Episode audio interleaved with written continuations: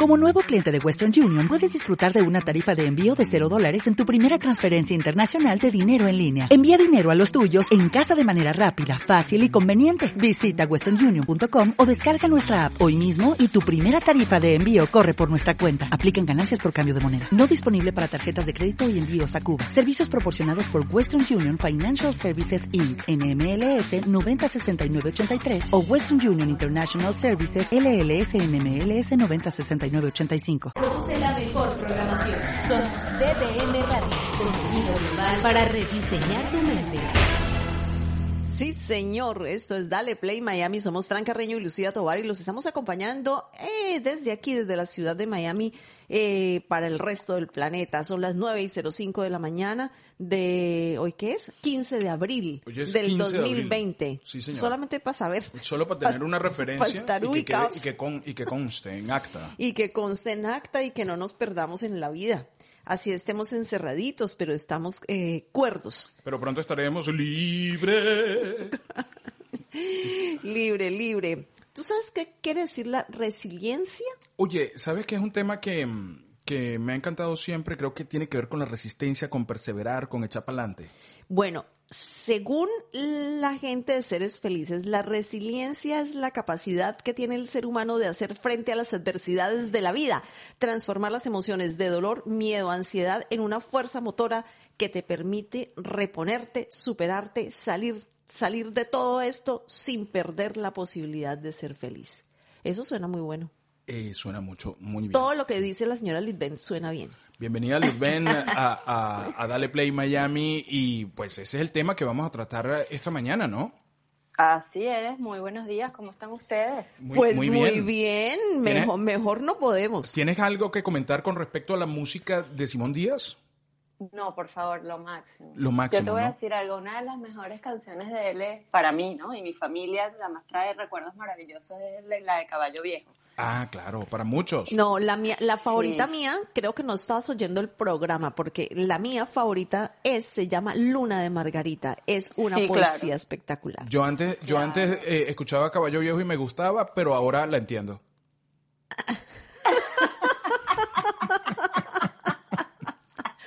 Ahora no sé por qué la entiendes más, ¿verdad? Exacto, ahora, ahora, ahora la entiendo. Antes, antes me gustaba, yo decía, ay, qué bonita esa canción. Y ahora digo, ay, ¿verdad?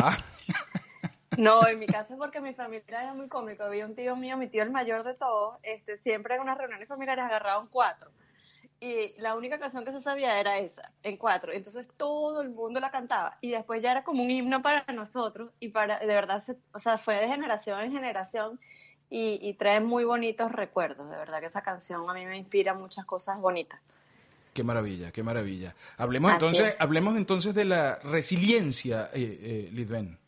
Bueno, así es, así como lo acaba de, de leer Lucy, efectivamente ese es el concepto, ¿no? Suena una palabra así que además para, para los que estamos haciendo el curso de doblaje de voces es una palabra que deberíamos incorporar en, en el tema de, de en la mandibuleo, pues. Del calentamiento, del Porque calentamiento. resiliencia este, tiene que ver con eso, con la capacidad de, de tenemos como seres humanos de poder salir, como quien dice, gloriosos de una situación o de una adversidad que, que creemos que es dura, que nos ha generado dolor, miedo, ansiedad. Y todas esas palabras yo creo que de alguna manera han estado presentes en estas cinco semanas para quienes vivimos en Estados Unidos, eh, porque ya estamos corriendo nuestra quinta semana de, de estar en casa. Sí, Y, y bueno, yo creo que me parecía oportuno traer este tema y lo anunciamos desde la semana pasada, porque de alguna manera yo siento que, como te decía ayer eh, Mike, eh, Mike Melén, eh, en, en lo que estabas diciendo ayer que tuviste el webinar con él, que de alguna manera tenemos que salir victoriosos de esto porque quien nos haya leído un libro en cinco semanas no ha aprendido mucho. Total. Quien nos diga que no haya hecho absolutamente nada nuevo en cinco semanas, tiene que hacerse una revisión, ¿ok? Porque de alguna manera, con algo nuevo tenemos que salir, con una perspectiva nueva de vida, con unas visiones diferentes de lo que es la vida, de lo que es la familia, de lo que, es la- lo que son las conexiones, de lo que es incluso nuestros estilos de vida, ¿ok? Entonces, es leerse un libro, es aprender algo, es ponerte una nueva meta. Yo creo que todo eso, de alguna manera, nos debería, forma parte de lo que es el concepto de resiliencia. Y además nos debería mantener vivos, de que, ok, es una semana más, es un día más, nos cuesta a veces levantarnos con ese mismo ímpetu y esa misma fortaleza y esa misma energía, pero eso te tiene que mantener firme para decir, cuando todo esto pase, yo quiero alcanzarlo. Yo quiero demostrarle al mundo que yo aprendí algo nuevo, que yo sé algo distinto, que, que yo me reinventé, que creo que también eso forma parte de no solo de quienes hemos tenido la oportunidad de emigrar, de hacer otras cosas, de reinventarnos desde el punto de vista profesional, porque esto ha sido incluso hasta reinventarnos como padres. Total. Reinventarnos como familia, reinventarnos como parejas. Como todo. O sea, todo. Todo ha tenido esa reinvención, ¿no?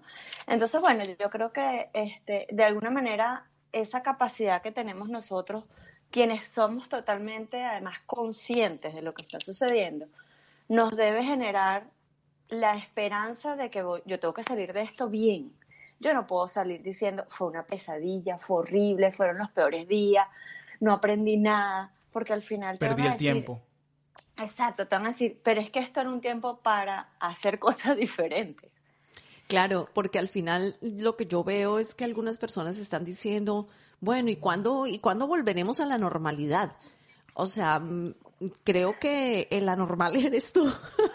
Sí, es, que, la normalidad ahora es esta. O sea, te juro que te, te, provoca decir eso. Me la meda ayer preguntó quién, quién, quién se siente, quién, quién se siente cómodo en su casa, quién siente que después de que todo esto pase no necesariamente tiene que salir de su casa para ser productivo. Y yo levanté la mano. Yo levanté la mano y dije, yo yo no, yo no siento que yo tenga que, cuando, si a mí me dicen el lunes, eh, eh listo, todos a la calle, yo no salgo. Yo no salgo porque yo, yo igual estoy produciendo aquí, yo igual estoy trabajando aquí, he descubierto unas nuevas formas de trabajo y he descubierto, como, como él lo comentaba, coño, que me gusta mi casa, que la disfruto, que tengo un espacio y lo, lo, lo, lo, hemos sabido, porque bueno, somos nosotros dos, pero, pero lo hemos sabido parcelar y saber hasta dónde comienza y dónde termina. Estamos protegiendo nuestros fines de semana, lo comentábamos ayer o antes de ayer, estamos protegiendo los días de los que son laborales, entonces tenemos una rutina para los días laborales, una rutina diferente para los fines de semana y, y lo estamos haciendo en torno a cuatro paredes. De, de hecho, ayer tuvimos un día súper movido. Eh, fue terrible. un día de trabajo no me podía parar, un día de trabajo tan fuerte que eran las 8 de la noche y, yo todavía estaba ahí sentada en la computadora y en algún momento dije, no, hasta aquí. Cerré porque tenía cosas pendientes que no había hecho eh, el lunes y entre el lunes y el lunes no había hecho unas cosas que tuve que haber hecho el lunes y entonces se me acumuló el trabajo. Y ayer hice todo lo que tenía que hacer y terminamos tardísimo. Y eso era lo que comentaba Litven, que él, decía el que eh, es, un, es un momento para probar cosas, es un momento para intentar, es un momento para fracasar, porque como todos estamos iguales, todos estamos en cero, entonces si tú haces una torta y no te levanta y la, y la posteas, pues eh, no pasa nada. Mira, Frank, y es tan cierto y, ha sido un proceso de aprendizaje tan valioso, porque de alguna manera, bueno, comparto con la audiencia, yo estoy haciendo en este momento eh, el curso de doblaje con Fran. Y una de las cosas que me ha sucedido, que bueno, estoy haciéndolo para atreverme a hacer cosas diferentes y por otro objetivo personal. Y cuando estuve el fin de semana practicando que teníamos una asignación que hacer, yo decía, Dios mío, qué difícil es qué complicado es. Y mi esposo me decía, pareces una loquita. Y hablando y repitiendo y volviendo y diciendo y no sé qué. Y mis hijos se sentaban al lado mío y me veían la cara como yo la, la movía. Y de repente ayer me entraba como angustia porque yo sabía que iba a ver las correcciones. Y yo decía, no me llegan las correcciones. Cuando me llegaron en la noche, que, que Frank nos las manda, eh, resulta ser que las contabilizo. Siete errores. Y mi esposo me dice, gracias a Dios porque tú te imaginas que lo hubieses hecho tan perfecto como tú pretendías hacerlo después de haberlo practicado no menos de 100 veces y grabarlo y volver a poner y volver, que no hayas tenido nada que hacer.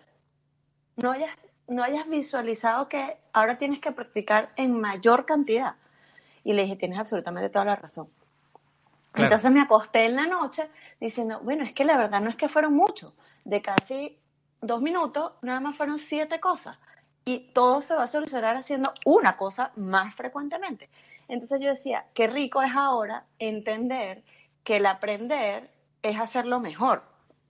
Claro. El aprender es darme la oportunidad incluso a equivocarme, tal cual como te lo dijeron ayer. Es atreverme a decir que no todo es perfecto, que no todo está... Yo antes era una enferma de la limpieza. O sea, yo limpiaba la casa 300 veces al día, este, e incluso me daba la oportunidad de, cuando no estaban las personas aquí que hacen vida en esta casa ahora, las 24 horas del día, mientras mis hijos estaban en el colegio, mi esposo en la oficina, yo prendía vela, yo ponía, eh, echaba un ambientador para la casa para que oliera rico. Ahora también lo hago, pero una vez a la semana nada más. Y entonces cuando lo hago, mis hijos se dan cuenta, mami, qué rico huele la casa. Bueno, porque antes eh, ya era uso y costumbre y no se daban cuenta de la diferencia. Claro, claro, claro. Ahora sí. Entonces yo digo, qué rico es darse cuenta de todo eso. Y una de las cosas que quería compartir con ustedes en relación a esto es que definitivamente hay un antídoto que es muy válido y que creo que es el más potente para no perder esa capacidad de resiliencia. Y es el amor. ¿Y el amor a qué?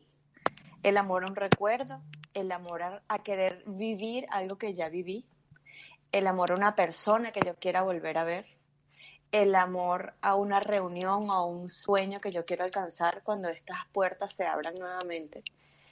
Y es ese amor incluso propio de demostrar quién soy ahora, porque estoy seguro que en un, porcentaje muy alto vamos a salir más fortalecidos de esto. Estoy totalmente de acuerdo. Lo que me preocupa es todavía ese rezago, bueno, que va a existir y va a quedar, ese rezago de gente que no entiende lo que está pasando, que, que vive porque respira. Que vive sí, Fran, y eso es válido, y eso tiene que ver con algo que hemos hablado en, programas anteriores, que es incluso ese, ese proceso de autoestima que cada quien ha tenido, ¿ok? A mí me sorprende que hay personas que tienen la capacidad, la formación, me refiero incluso, mm, por ejemplo, médicos, enfermeros, que porque, bueno, por ejemplo, el consultorio donde está cerrado, las enfermeras no están trabajando porque, y no están haciendo nada para hacer la diferencia. Sí. Yo digo, Dios mío, si yo fuera médico, yo estaría buscando cualquier ONG que esté trabajando, así sea repartiendo, o sea, toallitas. Claro. Sí. Porque yo quisiera pertenecer a esa solución. Más allá de quedarme sin hacer nada. Pero también me pongo a pensar de que quizás esa persona la siempre ha estado en un área de confort y el sacarla de esa área no tiene la capacidad, no siente ese amor, es cierto. particularmente por querer resurgir y es a lo que los lleva a mantenerse en ahora ese espacio de control, de, tranquilidad, por decirlo así, que, que, no es tranquilidad tampoco. pausa. Este, exactamente. Es como cuando a ti te da miedo algo. Tú estás en el borde de un precipicio y tú dices, estoy en el borde, ¿qué hago? ¿Me lanzo para probablemente morirme? ¿O retrocedo y soy más prudente? Tú sabes que ayer me pasó algo que yo estoy saliendo a caminar por acá, por el condominio, y entre una de las vueltas me encuentro con un muchacho joven, además, que está cortando pelo en el balcón está cortando pelo en el balcón, bueno, supongo que es peluquero eh, eh, eh, y bueno, no, no se va a quedar de brazos cruzados. E inmediatamente me vino la imagen de, de, la Europa de la posguerra, donde uno veía a la gente cortando pelo en los balcones, haciendo cosas, cocinando, vendiendo cositas desde los balcones y todo esto. Y yo decía, bueno, más allá de que me pareciera que sí o que no, eh, yo decía, esa es la actitud correcta, porque él, él no va a esperar a que venga el cheque de ayuda del gobierno. O sea, él dice, no, ya va, me tengo que poner, tengo que activarme y cómo lo puedo hacer. Bueno, lo puedo hacer de esta forma y voy a poner, y por ahí va a ir pasando gente que tiene el mismo problema. Eh, de hecho, estaba trabajando. O sea, no estaba, no era que había montado su, su banquito ahí y tenía las tijeras, no, estaba cortando pelo. Tenía, tenía, un cliente, pues.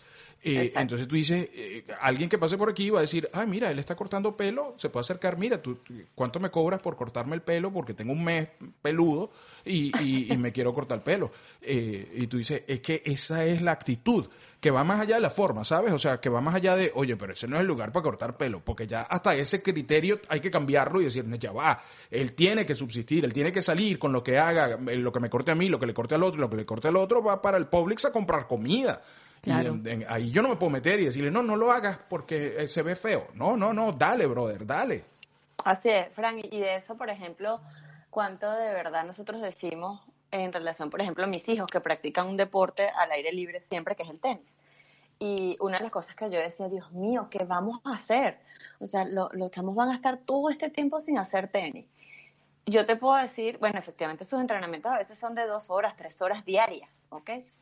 ¿Qué está pasando hoy en día? En estos días sacamos mi esposo y yo la cuenta y dijimos, o sea, hoy en día, en esta quinta semana, si contabilizamos la cantidad de horas de ejercicios que hemos hecho, incluso por supuesto ellos, porque no hacemos ejercicios sin ellos, este, ellos han hecho casi la misma cantidad de horas de ejercicios que la que hacen en Summer, que los metemos en un plan vacacional más intenso. Imagínate. Y, y ahorita más barato, ¿no?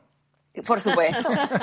y además más rico, porque además lo compartimos con ellos. Claro. Y, y además es, por ejemplo, en estos días, mi hija el lunes no aguantó el cansancio, se quedó dormida después que hizo todas las tareas y no se podía despertar y entonces en la noche era el sentimiento de ella, mami, voy a comer hoy más saludable porque hoy no hice ejercicio.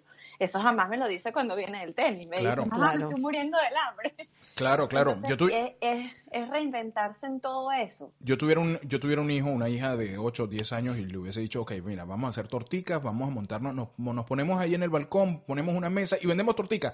Y de 4 a 6 de la tarde vendemos torticas y nos ponemos ahí los dos, yo te acompaño y entonces tenemos un negocio y eso hubiese sido el super plan para mi hijo, mi hija, y, decimos, estamos ganando dinero, ¿qué vamos a hacer? ¿Qué vamos a comprar? Es la única manera que, que ellos hacen conscientes de sus potencialidades, porque si, si tú le enseñas a un niño o a un adolescente cómo ser creativo, eh, cómo, cómo, que no se limite, que tenga, que potencie sus cualidades, obviamente que estás trabajando en la resiliencia, ¿no es verdad? Eh, Totalmente.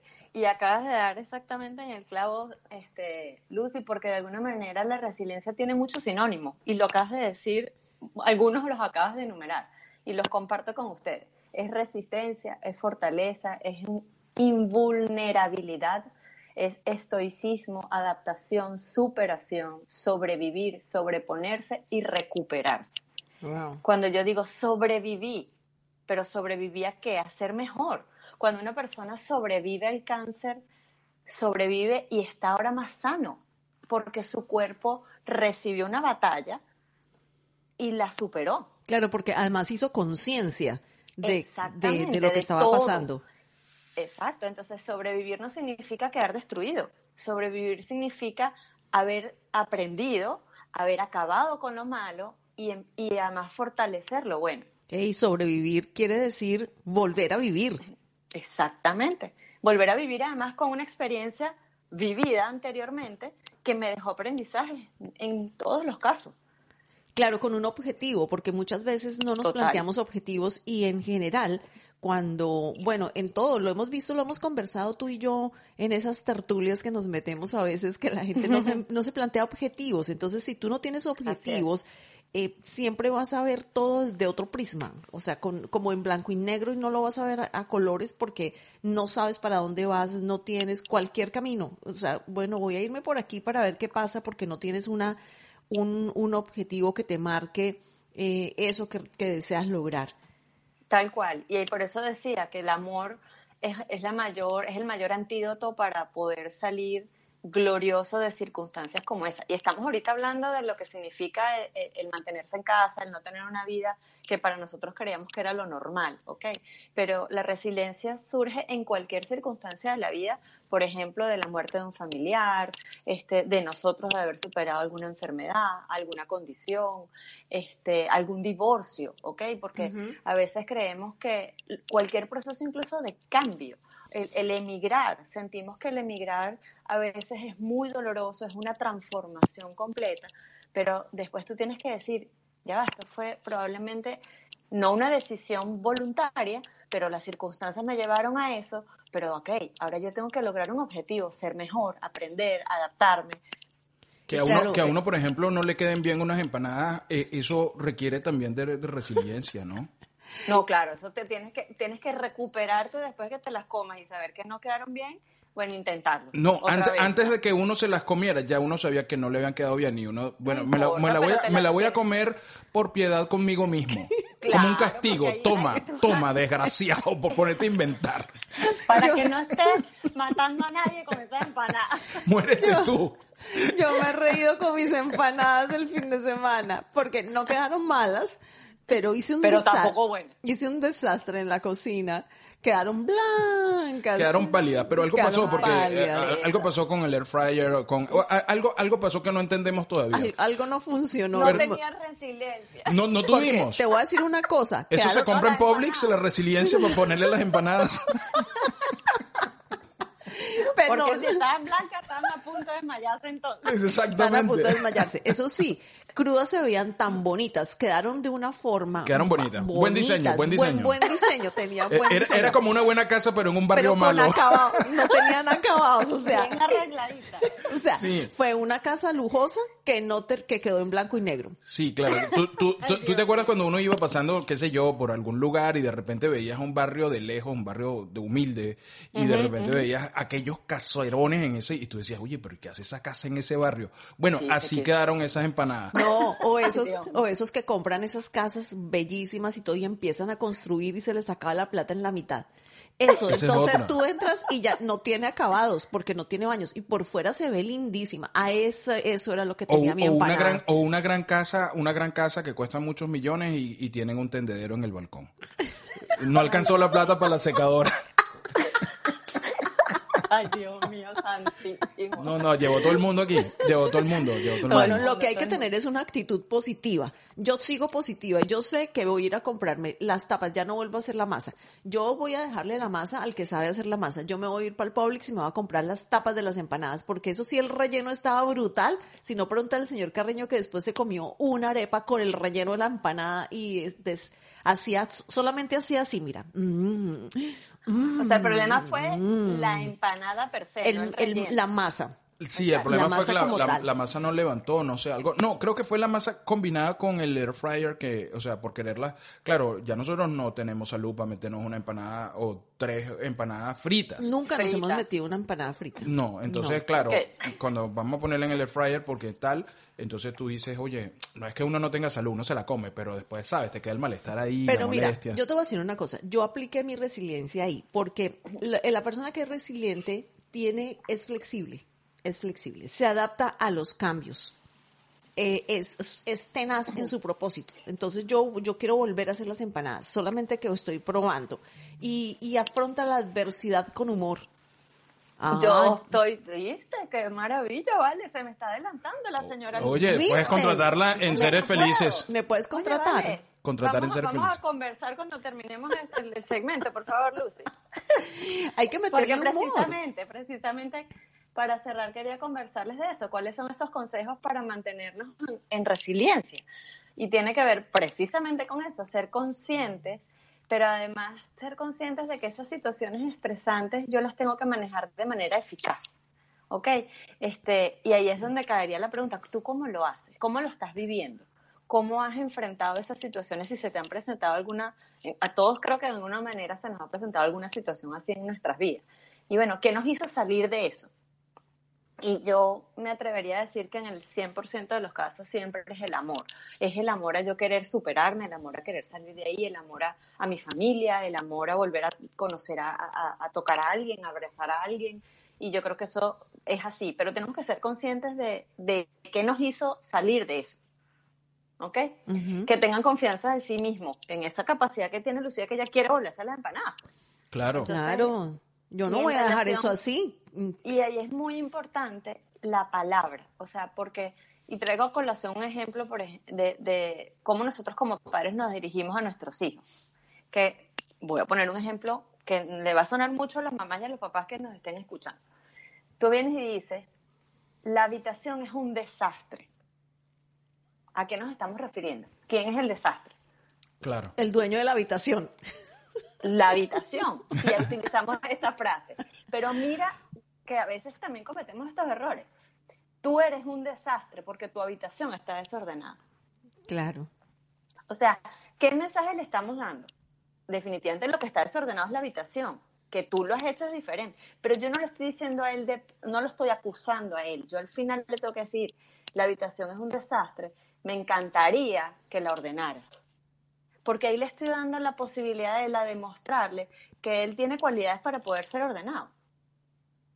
Pero entonces tenemos que tener confianza en primero también identificar cuáles son esas cualidades en nosotros mismos para poder salir, salir adelante este, versus, bueno, otra persona que le quiero decir simplemente lo malo. Claro. Y eso es, eh, eh, es ahí donde está el detalle, ¿no? Por supuesto. Otro de los, de los consejos, tenemos que aprender a gestionar nuestras emociones, la inteligencia emocional, que ya de eso hemos hablado en varias ocasiones, porque al final, en una mala gestión de nuestras emociones, empezamos a somatizar. Empiezan las jaquecas, empiezan los dolores estomacales, empieza el sentirme flojo, el sentirme sin ganas de nada, el querer estar acostado en una cama. Eso al final nos va a traer una enfermedad. Estamos, estoy segurísima de eso. Educar con voluntad significa tener orden, constancia y siempre generar una recompensa, que no tiene que ser material ni económica.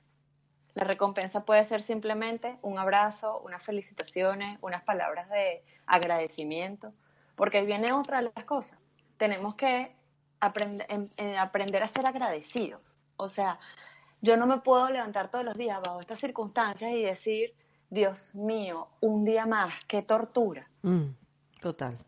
Contrario, yo tengo que sentirme agradecida que tengo un día más de vida, que no estoy enferma, que tengo un techo, que tengo un hogar, que tengo unos hijos sanos, que tengo un esposo sano, que tengo mi nevera llena, de que mi esposo y yo, gracias a Dios, tenemos trabajo, como ustedes dicen, hemos trabajado más que nunca porque además no solamente hemos trabajado, sino que nos hemos propuesto aprender cosas nuevas. Y eso nos ha generado un tiempo increíble de uso. Claro. En vez de decir que tengo ocio. ¿Ok? Claro. Claro. Es que antes el ocio era un delito, ¿te acuerdas? Que eh, el, ocio era un delito, tú decías. Y, y, creo que en eso, creo que ese tema lo conversamos, Frank, hace muchos años, Frank y yo hace muchos años, porque él tenía como eso metido en su cabeza. Si él no se paraba a las seis de la mañana, entonces era tiempo, era que estaba perdiendo el tiempo. Pero era por mi formación. Era por la formación. Entonces, eh, bueno, así traigo a colación eso como. Ahora me levanto a las seis y media. Ahora a las seis y cuarto está bien. A seis y cuarto está bien. Pero eh, eh, como hemos trabajado mucho tiempo, todos estos años, eh, tanto las cosas de él como las mías, bueno, porque tú vienes y buscas apoyo de otras personas también para poder pasar otras cosas y entiendes al final si tú, si tú te lo propones, porque si tú no tienes el propósito de cambiarlo o de entenderlo, no lo vas a hacer nunca. Pero si tú te lo propones, tú puedes entender que si a ti te da sueño, y el fin de semana te quedas un poquito más en la cama, no quiere decir que estás perdiendo el tiempo, porque la mente también hay que descansarla para abrir para nuevas cosas. Eh, te, te, quiero preguntar, porque hay, hay personas que tienen, que son, bueno, que manejan cierto grado de resiliencia bastante alto, pero que se ven enfrentadas a veces a situaciones extremas eh, como pérdidas y, y necesitan apoyo emocional. Esas personas necesitan buscar una ayuda externa Sí, es muy importante porque a veces perdemos esa capacidad de resiliencia y tiene que ver con que sentimos que la, lo que nos está pasando es más grande de la capacidad que tenemos de volver a recuperar la felicidad. Y ahí es donde tenemos que estar conscientes de que necesito ayuda, porque a veces es como el ojo de, del dueño de un negocio, que es distinto a como lo ven los empleados o como lo ve el dueño, ¿ok? Es decir, que cuando yo me veo a mí misma, yo me veo de una forma, pero de como me ven los otros es distinta. Y eso es lo que la ayuda que necesita cuando alguien está sumergido en esa incapacidad de ver su resiliencia. Claro. Y ahí es, y ahí es donde es importante decir, busca ayuda para, y además ayuda desde la óptica del positivismo, ¿ok? Porque hay diferentes tipos de coaching o diferentes tipos de psicología que están las oncológicas y están en la que es ahora la nueva onda, que es el positivismo o lo que se llama el coaching apreciativo, que tiene que ver con eso, apreciar lo bueno, apreciar la fortaleza, eh, hacer la psicología, convertirla en lo que tú eres bueno y hacer lo que te motiva a ser mejor y no irme atrás y darle el, meterle el dedo a la llaga y buscar los orígenes, que eso era decir la psicología de antes, eh, vamos a buscar dónde está el origen del problema y me voy atrás y atrás y atrás hasta que lo consigo y meto el dedo en la llaga y hasta que no hago que lloren ni que se destrocen, no, no pasa nada y digo, bueno, no, no he logrado el objetivo. Eso no es así.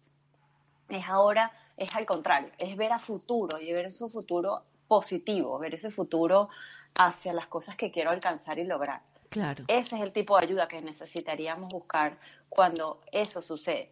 Y lo vemos muy difícil, por ejemplo, si perdemos un ser querido, si perdemos, nos tenemos que dar tiempo para pasar, y es lo que yo llamaba el tema de manejar las emociones, la inteligencia emocional.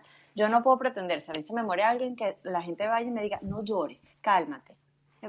o sea, ya va, no, te me, no te me decaigas, ¿no? Pero es que si no lloro ahorita, ¿cuándo lo voy a hacer? Dentro de un año.